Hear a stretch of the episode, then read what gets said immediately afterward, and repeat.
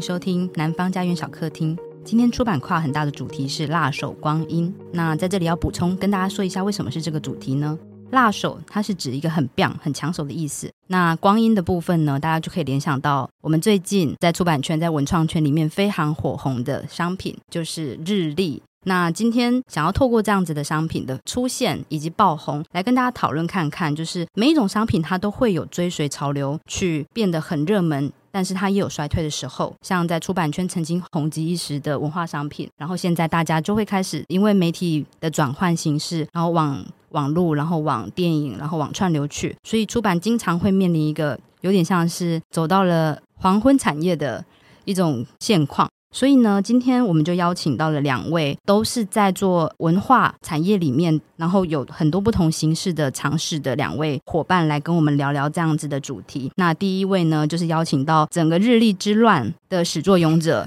独立书店，然后参与了这个独立书店的制作以及策划的云梦大哲。嗨，大家好，我是大泽。那因为大泽他自己本身也是从出版业，然后一直走到文创圈，然后最后现在在泽泽的募资平台担任产品经理嘛。等一下应该会有很多可以跟我们分享的部分。那另外一位呢，我们邀请到的是呃自己原本就是从呃自媒体经营开始，然后到专栏写作，最后创立了自己的网络的媒体平台，然后现在也做了纸本的酿电影杂志的张彦拓。大家好，我是彦拓。两位是不是很熟？还还算蛮熟的。我们就是一起做是案子，所以就就越来越熟。但之前其实因为我之前啊、呃，就是呃，如果大家知道我有个粉专，就是叫做出版乳蛇碎碎念嘛。那以前我们每个月会做一次的出版人小聚。那之前也是先透过小聚的方式先认识燕拓的，所以那时候先有了第一次合作。然后后来又因为日日有影的关系，所以就是我们大概半年来密集的每个礼拜会开一次会这样子。那算是还蛮亲密的关系了。好的，那我们接下来的环节快问慢答，就让就是两位来看看自己是不是真的很认识对方。好，那我们要开始喽。待会就是不用限制谁先回应，就是想到就回这样子。好，第一题，两位起床后固定会做的三件事情。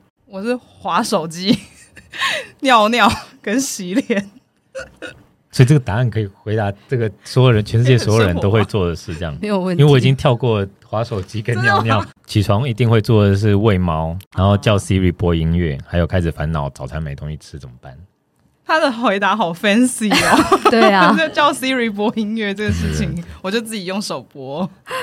好的，第二题，最常做浪费时间的事是什么？哦，我有一个 APP 叫做 Easy Brain 的，有一个方块拼图。我每天都会玩它，我焦虑的时候就会玩它，所以我觉得它蛮浪费时间的，但是它很舒压啦。舒压不是浪费时间吗？砚拓呢？我会在 YouTube 上面看一些模型的开箱组装影片，模型钢弹模型，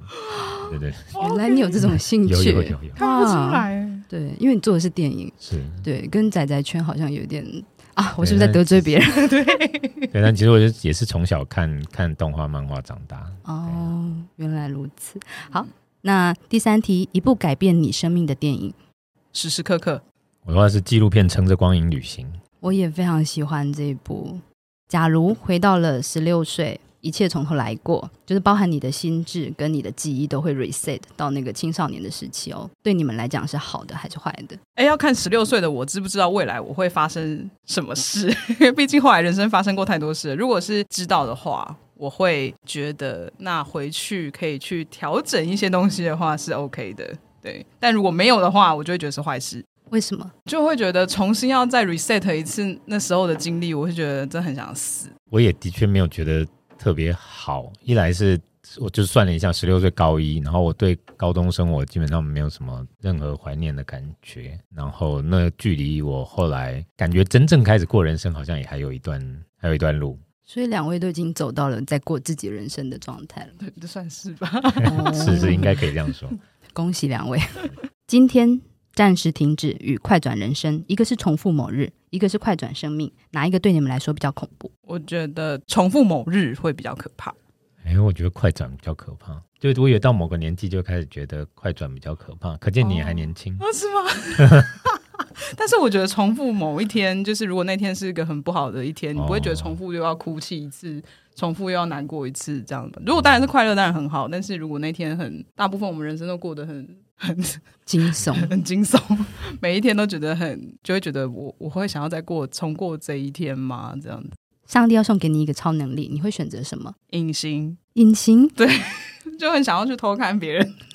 这么朴素的超能力？对，我觉得哎。真的好朴素，我可以去偷看呢、欸。你就是可以去偷看你喜欢的人他在做什么，这不是很好吗？还蛮 蛮变态。对不起，不好意思，因为我我是我个人是有点变态，所以就很想要隐形去偷看，不一定是喜欢的人，可能想要看讨厌的人他最近过得怎么样。然后你看他过得不爽，你就会觉得哦，太爽了。烟头呢？我本来想一个很公关的答案，就是想要一个可以治疗别人的能力，因为觉得这个东西听起来很浪漫。对，但是仔细。良问了自己的良心之后，觉得我可能比较想要什么刀枪不入之类的。Oh. 我觉得好像人生很多的困难跟焦虑，其实是隐约来自于这个对身体或者对安全的害怕。这样，最近那个韩国的邪教纪录片啊，oh, 我有看。大部分的教主的能力、超能力都是治疗别人，都是治疗别人是吗？所以他想要成为邪教教主，听起来也不错。就是超能力就是成为一个不邪的教主，这样是不是不错？Oh, 对，可以可以。那给了你刚才的超能力的同时，上帝也要夺走你最重要的东西。你会直觉那个是什么？因为我在想说，就是我有隐形的能力去可以去偷看别人，但我觉得同时会被剥夺走的，就会是当下你去看别人的那个状态的记忆跟回忆。对，因为他让你爽一下嘛，但是你可能就会被剥夺走。你看那个，所以其实到最后你还是不知道你想要偷看的那个人到底做了什么事情。很编剧的思维，对吧？感觉已经有个故事了，没错，对，是个可以拍电影的东西。我今天很认真思考这个问题，哎，对 我的话，我觉得是善良吧。所以你会变邪教教主啊？对，可能真的是这样。对，就是如果最重要的东西的话，反过来说，就是我觉得除了善良，我一无所有。哦。哇，好棒的一句话！对，好棒。哦请用一句话形容光阴。我最近觉得时间是公平的哦，我需要解想深入解释，这个很有故事哎，真是真不好意思。就是比如说，我以前常常会觉得美好的时光总是过得特别快啊，然后你不想要过的时光就是过得特别慢。但我最近很认真的理解，就是每一分每一秒就是都是很公平的在行动，它就是一秒一秒的在动，然后没有什么过得特别快，没有什么过得特别慢的。对，我只是深刻的体验到这件事情，虽然明明我理性客观上都知道它是这样，但是实际上发生以后，我就会发现，不管是快乐的、不快乐的，都是一分一秒的，就是很公平的在过这样子。好有醒悟。我一直到一个蛮后来的年纪，我才知道“光阴似箭”的“似箭”不是就是撒的到处都是的那个“似箭”这样。然后，但我一直觉得我那个“四箭”，就我认知的那个四处乱溅的那个那个意象，其实我自己很喜欢。就对我来说，光阴一般我们讲的“光阴似箭”，就它过得很快，你追不上。但其实我觉得它更像是一个会喷的，你到处都是。然后它可能洒在你身上，它也可能莫名的就滴到地上了，但是又很灿烂的一个感觉，这样。我刚刚想到的是那个有一部电影，不是是张艺谋嘛？英雄，然后里面不是那个李连杰在那个地方，然后那个箭这样射上来，你你的四箭是像这样吗？那听起来超悲壮的，对，好像稍微缺了一点那个悲壮感。哦、对。好的，刚才的快问慢答的环节里面呢，我们好像进入了某一种，就是体会了一个就是新的生命的感觉。好，那我们现在要来进入我们今天的访问正题，就是回到就是一个文创商品，以及是开创商品，还有就怎么去看待商品的生命周期这件事情。那首先，我想要先问问大哲，当时候为什么会有独立书店这样的思考？先跟大家解释一下，独立书店不是我做的，就是我只是一个执行的人。那独立书店是生鲜时书这个品牌做做出来的商品。那当时为什么会有这样的 idea？其实是因为，因为生鲜时书其实是一个希望能够把知识淬炼成各种形式，它不一定要是纸本书，它 maybe 是课程，它 maybe 是一个商品，可以让大家用各种方式把它内化或者是吸收的产品这样子。所以当时他们就想了各种的 idea，那时候。因为他们现在当然做课程做的是比较成功，大家可能比较耳熟能详。现在有谢哲青啊，或者是其他，最近好像也在做郑家纯的课程这样子，所以他们现在做课程做的蛮熟练的。那但是他们前面几年其实开始有这个让大家记忆这个品牌，就是因为独立书店这个产品。我们就是透过比如说在书里面，作者他可能有很多本书，或者是他有不同的创作的作品，然后我们就是从他的这些作品里面去萃取一句话，然后放在日历里面，让大家每天都能够思。下一页，然后你可能有一些感触，你可能透过这一页，你可能会想想要去找他的这本书来看这样子。所以当时的 idea 是来自于这个，然后哎，果不其然，也就真的还蛮受大家欢迎的。所以每一年他们除了第一年讲台湾文学之外，后面当然都是台湾文学没错，但他每一年开始会有新的主题。然后嗯、像我记得他们第二年的时候，刚好遇到那一年是选举，所以他们那一年的主题是这一票我投给未来。然后我参与的时候是做女子力，就是刚好是女性作那一年就专门做女性作家的这个部分。那独立书店其实这个产品有百分之八十以上的消费者都是女性，说真的，的所以当时用女性作家的 idea 出来的时候，其实非常受欢迎。那年就是第一年破千万的商品啊、呃！我做的第二年就是大概独立书店的第四年，呃，那时候的 idea 是那个节庆，就是每天都是一个节。其实这个 idea 也蛮好玩的啦，就是说世界各地。还有包括台湾、世界各地，其实每个地方它可能都会有不同的节日，有些是硬掰出来的。说真的，就像我们大家知道的各种呃，我们平常就会过的节日，圣诞节啊，然后端午节啊，或什么。但有一些特殊的节日只发生在某些国家或是某些地区，它可能会有一些呃什么每一年第三个礼拜礼拜四，然后就有一些特殊的节日，那种有些也蛮好玩的。然后我们那一年想句子也特别复杂，所以你要先知道这个节日的背后的意义，然后你再去找相关的句子去搭配，但是那一年也是蛮有 idea。然后到去年他们做的，糟糕，我忘记那一年去，因为我后来就没有参与了，所以我就忘记他们的后来的主题这样子。他们最近又有开始做新的一些主题这样子，所以他们其实就是用透过每一年一个策展的形式去做独立书店这个产品，但是他们主要都会以台湾作家每呃的一句话，然后来套进去这样子。嗯，所以其实我觉得这 idea 蛮好的，就是在于说，你其实，在看句子的过程，原本你只是在看一个很像类似朵朵小雨的东西，可是其实如果那一天的东西像签诗一样打中你的话，你确实会想要因为这个关系去想要去看一下那本书里面的内容到底是在讲什么。我觉得独立书店它这个点子很棒的，除了是一个知识的说，刚才说的淬炼这件事情，然后用主题性的去包装之外，它其实也创造了很多跟出版社还有读者的交流机会。嗯，你那时候有想到说这个商品后来会这么热门，然后就是变成很多的人都在做吗？可是要真的做到独立书店那样，其实也蛮不容易的，因为其实每一个出版社你都要去一一谈授权嘛。就像我那时候跟各个出版社也是很疯狂的，你知道疫情的时候，你连打电话连都联络不到。我那时候真的是动用所有人脉，然后 啊，甚至有一些动用到作家的人脉，然后帮我们来去牵线，说，哎，他们的书是不是有想要被放进来的？然后尽量赶赶快跟我联络。但我觉得最有趣的，其实在于说，很多读者会透过后续的对于句子的抄写跟重复的运用，在不管在社团上。在他们自己的脸书、IG 上面，嗯、可能就是来做运用，让一本书可以用不同的形式被更多人发现。那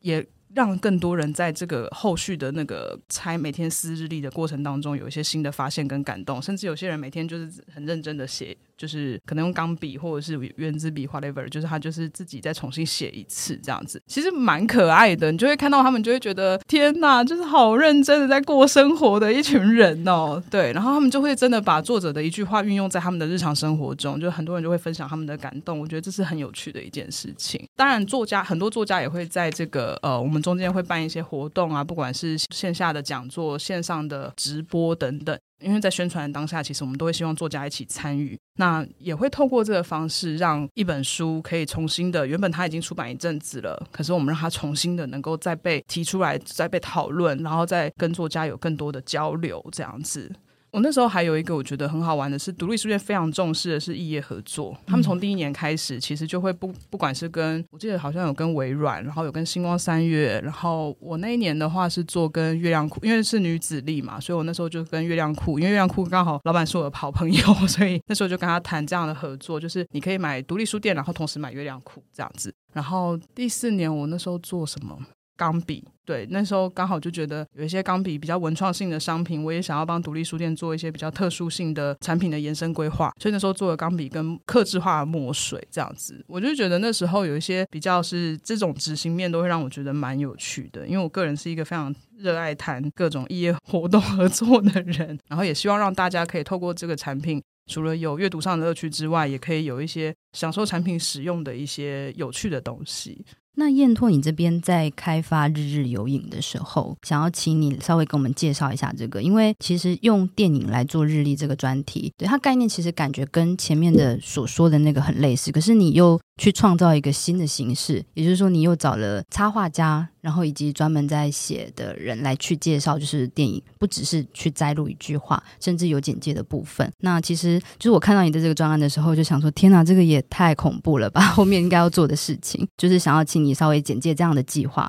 然后以及说他有没有达到你预期的什么样子的理想的目标？其实会想做电影的日历，我们大概三四年前就有这个想法，就是赫然发现，在大家都说出版品，不管是书还是杂志，都越来越没人买的情况呢，居然有个叫做日历的东西，越来越多人买。所有的日历都是以设计精美，然后印刷丰富来作为号召嘛，那也差不多在那时候，酿电影已经做我们的季刊做了一两年了。我们其实对于设计，当然文字本来就是我们的强项。那对于设计，对于对电影的想法，以及对于玩印刷这件事情，我们其实也有相当的热情。所以就觉得这是蛮适合，应该说这件事就蛮引诱我们的。再加上电影这个一天一部电影这个形式，我觉得其实是非常容易可以找得到无数的电影可以放得进来。所以对我们来说，在这个主题之下要塞满三百六十五天非常容易。所以各方面的条件都让我们觉得，其实那样电影很适合来做一个属于我们的日历。那当然也包括刚刚刚刚一开始说，就是跟大泽有机会先认识了，所以。我们应该是早在开始做这个 project 之前，我们就有先一起聊过这个东西。那大泽也秉持他刚刚的，就是非常喜欢各种把有趣的事情牵起来的这样这样的态度。他那时候其实也听到说，哎，觉得把电影拿来做日历这件事情就是很搭。所以从有经验的人身上听到，觉得这个东西适合做，就更让我们觉得可以来尝试看看。这样，那一天介绍一部电影这件事，而且。邀请很多人来写对电影的想法，不论是金句式的或者是评论式的，这些也都是我们本来就都想好的。但是实际上开始做了之后，我觉得我们大概最一开始的一到两个月，其实就的确一直卡在一件事情上面，就是每天一部电影这件事很合理。那既然要配电影，你啊，然后你当然也不应该是纯文字的一个页面嘛。既然都已经是电影，电影是影像的东西，所以大家对于电影日历的直觉的想象就是，那你就要搭配剧照。但是，一旦要考虑放剧照这件事情，就会变得比大泽前一两年做的去跟出版社 license 作家的文字来使用，还要再更困难。除了联系非常难之外，三百六十五部电影，你肯定会遇到无数的金额的问题。那一部、两部、三部，你那个金额花下去，你就不用想了。所以，其实我们是在一开始，我觉得我们一开始算有稍微头痛了一阵子，我是那时候其实也想过，那不然我们改变方向，比如说最简单的做法是啊，那不然我们只做今年台湾发行的电影，类似这样。那因为在发行期间，你就有可能可以跟片商要到剧照作为宣传搭配使用嘛。可是想来想去都觉得，因为这个限制而去。让我们在主题的选择上变得没有一个脉络，是更不想这么做的。这样，所以最后才会反过来说，那干脆算了，我们就全部用画的。我觉得也还好，因为那张电影在这两三年，我们做季刊的时候，其实我们虽然我们有 in house 的设计师，但是每一期其实设计师他都会去找他喜欢的不同的插画家来画，在杂志里面要搭配的一些插图。因为一样，你在做杂志的时候，你还是一样会碰到剧照的问题，你不可能永远都是在写现在最新的电影。所以，我们设计师对于跟插画家沟通，或者本来我们就已经有一批认识的插画家，那再加上一些新的插画家，对于跟插画家沟通，并且邀请他们来画电影相关的东西这件事情，他是有经验而且也有热情的。然后，我也感受到，我们也很清楚感受到，这一次不论是邀文字还是邀插画的过程，这些受邀的写作者或绘图者听到这个 project 都很喜欢，就是不讳言说有很多人是因为。觉得能参与这个东西实在是很有趣，而没有那么计较他的平常接案，因为我们每一个插画家一邀都是三十张图啊，这个量很大，然后时间也几乎都是就是这十二个人就是只有两三个月的时间得画，那我们又不是让插画家来选电影，所以他也可能必须要画的是他不一定有看过或是或者不一定认识的电影，这样这整个过程里面你都可以感受到大家对于有人要做一个电影日历这件事情，其实就已经是蛮惊喜的。也可以说是我们开始做，就我们做之前一直觉得奇怪，日历这么多年都没有人要做电影，这不是很理所当然可以做的东西吗？实际上，经过这一番困难之后，就意识到为什么都没别人做，因为大家都会碰到一样的问题，一想到剧照就熄火了。那我觉得我们算是我胆子很大的想出了用画图这件事情来解决。那坦白说，我不知道大家记不记得，就是我们自己内部会议最一开始那一两个月，我其实是那个一直讲说画插画而不是用剧照，这样到底谁要买？我想象影迷其实我喜欢这些电影，我就是想要看到一张剧照，就这么简单。那你用插画画，而且我们在过程里面也还有各种限制，比如说插画你又不能直接照着电影画面画，所以你其实是得要很巧妙地画出一个。不会有版权疑虑的东西，嗯，没错。那这时候到底影迷为什么要买？就是我自己在前面的过程，其实对这件事情一直心存一个忧虑。但是到诶第一批草稿插画的图开始进来，然后开始陆陆续续看到，因为所有的插画都是我们编辑的几个编辑同事用文字的方式去跟插画家沟通，说这部电影，请你画一张图，里面有什么什么元素。那有什么样的东西，然后给他一些参考，但是你又不能照着画等等，所以渐渐的发现这一些发想跟沟通，跟某种捕捉到属于电影的神髓的那那样的一个画面，它被画成一个图，一张一张回来了之后，我才觉得画插画这件事情，或者说不能用剧照这件事情，从这一份电影日历的弱点。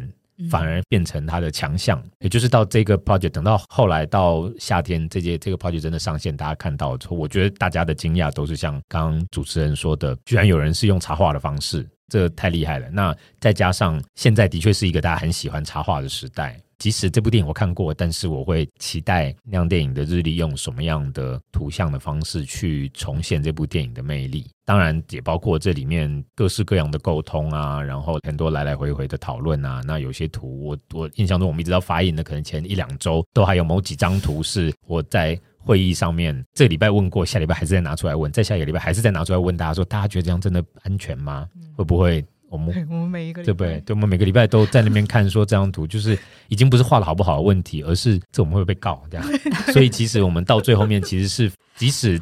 上市之后发现，哎，大家都很善良，就是基本上结果我们我们原则上就没有收到任何一丝对于版权这件事的质疑，不管是影迷还是创作者还是版权方还是什么，通通都没有。但是，我想这是因为我们真的在之前，我们就已经先自己经过了无数道的关卡去确认这件事。所以最后要回答说，那这个东西做出来，我觉得是不是成功的？我觉得酿电影能做出这样的东西，这件事情超级成功，因为没做之前不知道它这么困难，那做出来了之后也。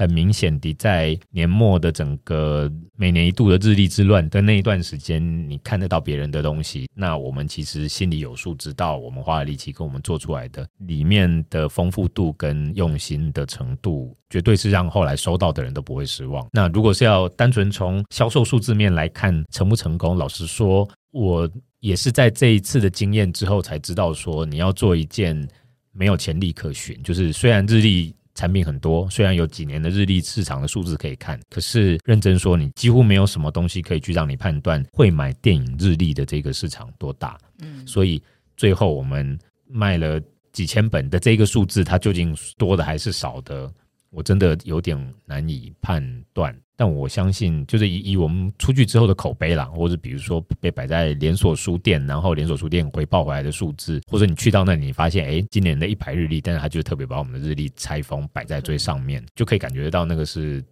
市场的回响是好的，品质还是能够看得出后面用心的程度啊，对，而且其实你们的主题的东西，我觉得它不会因为那一年过了之后就没有办法再重复的去观看跟吸收，没错，对，所以你是挖了一个非常大的坑，然后自己把它填完了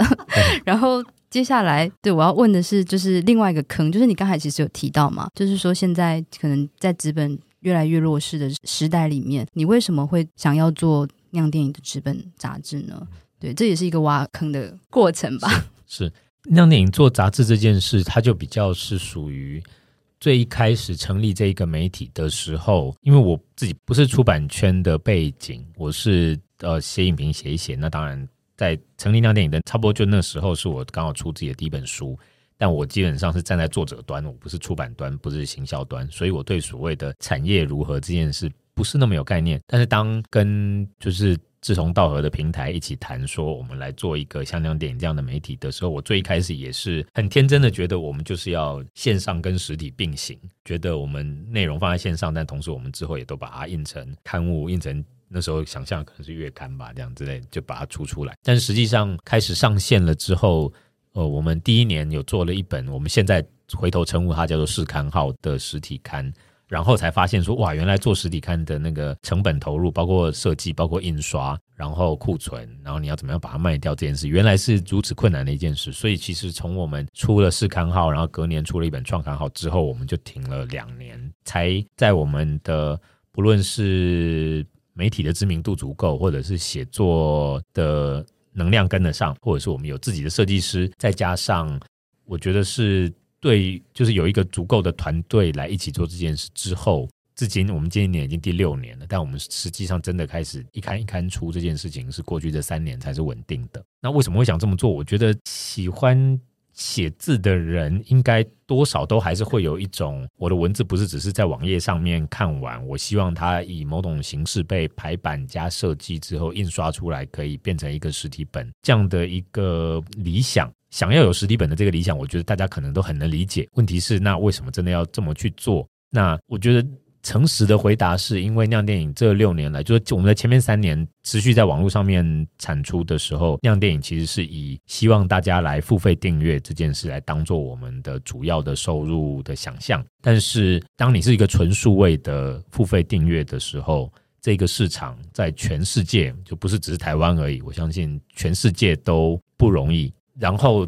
繁体中文市场又远比比如说英文市场要来得小，所以它就更不容易了。然后关于影评或是关于电影的报道，又比起比如说真的华文世界比较成功的，就你说像端传媒，就是大家都爱看电影，可能大家也都喜欢读好看的影评的人也不少。但是当我要掏钱出来付费的时候呢，我还是对于社会正义或者是议题性的题目等等这些东西，我比较会觉得那个是我要掏钱去支持的。所以其实我们花了大概，我觉得大概三四年的时间去大概的看出来说，你要纯粹靠数位来吸引大家订阅的力量真的是不太够。那在这个情况下，就反推回来，觉得诶，但是如果我们是出季刊，也就是说，现在酿电影的主力其实是希望大家就是它的订阅是数位带实体，订一整年你就会收到四本，然后你也可以看我们网站上所有否会员限定的文章。所以其实实际上真的是在我们开始固定出季刊了之后，我们的订阅人数才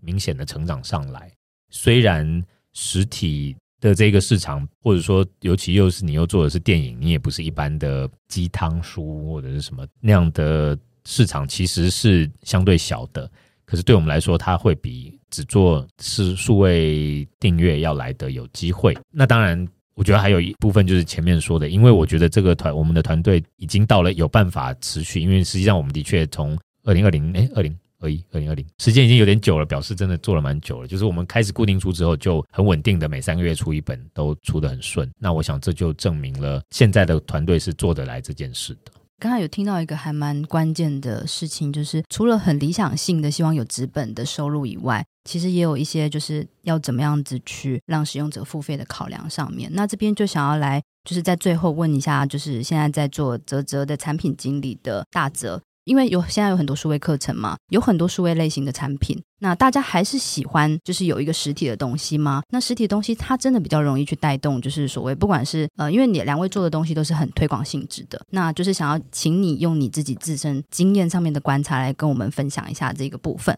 是大家要怎么样子去做，不管是出版啊，不管是各种文创啊，各种文化的推广形式的，是要有一个实体，会比较容易让。顾客来买单，或者是愿意消费吗？我觉得实体跟课程的集资是完全不同的两件事情。实体是因为你有这个需求，你要让它出现在你的生活中，你需要使用它嘛。那课程我觉得有一个概念叫做你缺乏。我缺乏这个知识，我想要转职了，我想要呃换工作，我想要，或者我觉得我心灵需要成长，所以我看到某些课程的时候，会觉得我好像需要这个东西。我举个很有趣的例子，就是因为我常看线上课程，我我不太买，是因为我知道我不会看它。我已经买过好几次线上课程，但我绝对都不看，你知道吗？就是我真的是就这样晾在那里。然后我记得我买过两次，都是那种文案写作课的，其实就林玉胜老师出的。那我就看了一下下，其实。那因为他的东西，他网络上文章很多，我就会看他的网络文章啊，看他每个礼拜的电子报。结果反而我买了他线上课，结果后来我没有看。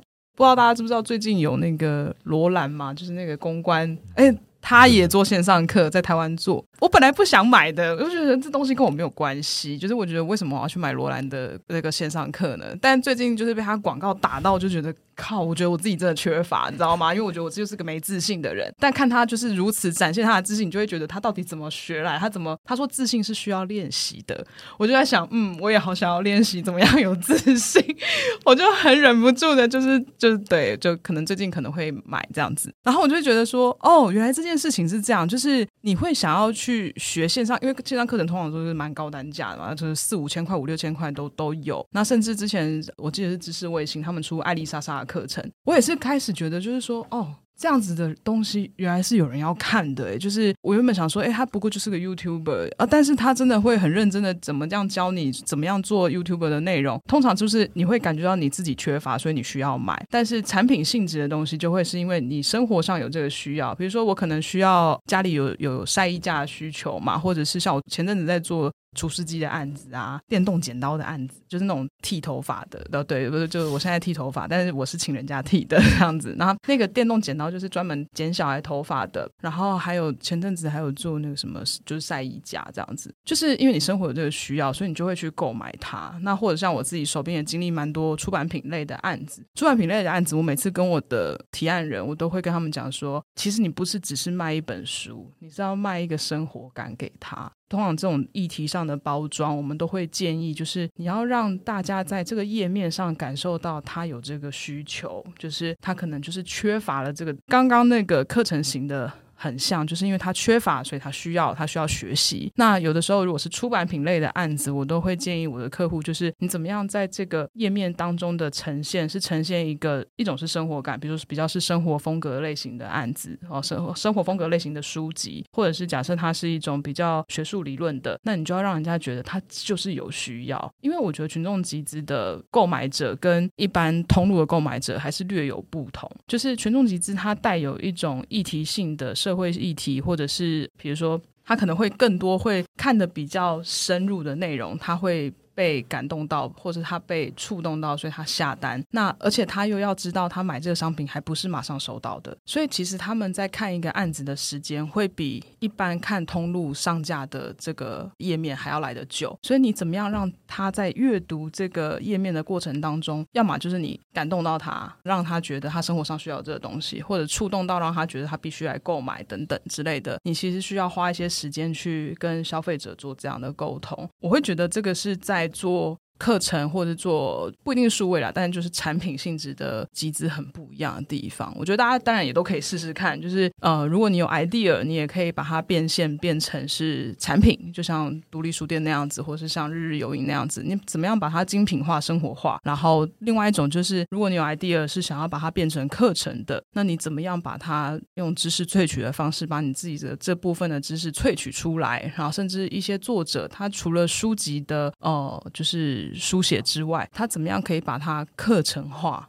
那我觉得这也会是一个未来，我们不要说出版转型啦，但是我会觉得是一个新的尝试。我觉得有些作者或有些出版社，甚至都可以帮作者规划看看相关的方式，因为很多出版社现在也都在运用这样的形式了。今天出版跨很大，来聊到了一个就是辣手观音的专题。那刚才可以从两位的分享里面听到，就是燕拓他是从作者端的需求，以及喜欢阅读文字端的需求去。用纸本杂志返回来，让就是线上的订阅率增加。那就是大哲这边也分享了，其实你要去看到读者真正需要的是什么，他们的缺乏感在于哪里，然后要如何去感动到他们。就回到我们主题上想跟大家讨论的部分，最后，请两位来跟我们分享，你们认为在做不管是媒体或文化的人，要怎么样子去看待已经退潮的，或者是对于退潮或者是冷门的商品的担忧，给大家一些建议。两位都已经做过一个蛮成功的示范了。哦，我觉得。有价值的东西不会因为时代的变化，不管今天你是要 AI 化还是 whatever，就是它不会因为这些科技的发展而退化，它不会退潮，它只会因应这些科不同的新的科技或新的形式的转变而有新的发展跟呈现。就像最近大家吵很凶嘛，就是纸本书啊，然后折扣啊，在网络上、在通路上面等等等等。对啦，我们确实也是知道，因为我做出版也做十几年。然后我也是看着曾经就是呃某间公司的年收入可以一年到达几亿的，但现在可能也是很大的退潮，就是退到可能就是很惨的状态，就是这些我也经历过。但是我觉得，只要找到一些方式，不管呃，当然，因为我现在做集资嘛，我当然是会鼓励大家来试着用集资的方式，或者是假设今天你是想要用其他形式的转变，让有价值的东西变成不同形式的方式做销售。我觉得大家只是会用不同的方式去接收到这些内容。我觉得内容本身还是重要的，而且其实内容甚至它可能因为时代的变化，因为科技的变化，可以用各种形式的方式来做呈现，而让它更有效的被利用，但大家好像很畏惧这件事情，我觉得好像会有点可惜。就是我觉得不如反过来是要去利用一些方式，让这个内容。有办法能够让它存活下去，只是当然，因为讲都很容易，因为我也知道出版社不可能突然变成一个线上知识的一个制作平台，但是他有没有可能先用一两本的形式先去试试看，然后发现它的利多之后，呃，可能或许公司内部愿意做一些转型或调整，我觉得或许还是有机会可以试试看的。那我觉得不要对这东西排斥性那么大，因为有的时候。我也不太好意思一下子讲得太 over，可是我会觉得未来往这样的方式去发展是还是有可能的。然后，而且我是我甚至觉得，呃，因为我自己也做过了数位行销之后，我觉得有一件事情很重要的是，第一线碰到数据是很重要的一件事情。因为过往我们在做书籍销售的时候，大家可能我不知道在听的朋友有没有可能是在做出版业的。过往我们的数字大部分从通路来，那我们也没有办法掌握读者的第一线的资料。你甚至没有 email，那我会觉得这件事情是可惜的。当你没有数据，当你没有读者资料的时候，读者样貌的时候，所有事情都是空想。可是当你实际上去做广告投放，你实际上去接触 reach 到你的读者之后，你会发现第一线的接触，像比如说像那样电影的。他们自己有自己的官网，当他们在下广告的时候，他们其实是可以 reach 到第一线的他们的消费者。那即便他也有做通路的销售，但是他对他的读者的关系的紧密度还是非常高，至少他很可以知道他的读者是长什么样子。但一般出版社其实真的很难接触到这件事情，我觉得会有点可惜。我觉得在这个时代，反而是我们要接触读者，要在更密切的接触到他们的时代，这样子。我觉得退潮这件事，简单把它切成两层来讲，就是说，今天如果讨论的是这样的商品，它渐渐的退潮，我觉得。形式载体会变，但是说到底，人的某些需求是不会变的，或者某人的某些需求，它会稍微在这段时间变形成，我从喜欢读一些厉害的影评，变成喜欢看一大堆人讲一大堆电影，但是慢慢的，这个东西它又会再收敛回来，因为当资讯太多的时候，最后你还是需要有人帮你筛选什么是好的资讯，所以其实需求不会变，只是它可能从。看报纸变成看网络、看部落格，从看部落格变成看脸书，再从看脸书变成看影音。如果你作为内容的提供者，你的核心能力是什么东西？那你是不是适合随着这个载体的改变去提供不同形式的内容？或是如果你不适合，那你是不是可以找新一代的人来帮你做一些什么样的变形？那你跟他有什么样的合作？所以，首先是这个东西，就是如果。像对我们来说，我们就是喜欢电影，我们就是喜欢表达。那大家永远都在看电影，所以你表达内容是不同。但是如果今天是很现实的讨论说，举例来说好了，日历这个产品，有一天你就发现它就是热潮就是退了，大家就是不买日历了，或甚至你今年就是做了一堆日历的结果，你就是没卖出去了。或者说我自己会跟同事们讲的是，虽然我们当然。不想要赔钱，虽然我们当然销售很重要，但是做了这个东西之后，我们不是只是刚刚前面的访谈说的，我们在这个过程里面得到什么样的成就感或者是自我认同，也包括你透过做这个东西，你为你的品牌增加了什么无形的知名度跟信任感。那因为我自己是一个相信所谓的你默默的在做你很擅长跟喜欢的事，然后别人就会渐渐看到你的人，所以我相信这一些，即使是呃销售上的失败，或者是热潮上的没有跟上，但是你在做的跟你擅长做的，他就是会被看见，然后有一天他还是会以另外的什么样的形式回过头来回报你。很谢谢两位带来很精彩的分享。那南方家园小客厅固定在每周四更新，最新讯息请见南方家园的脸书以及 ig 如果有任何想发表的想法欢迎留言跟我们讨论。我们下集见拜拜。拜拜。拜拜。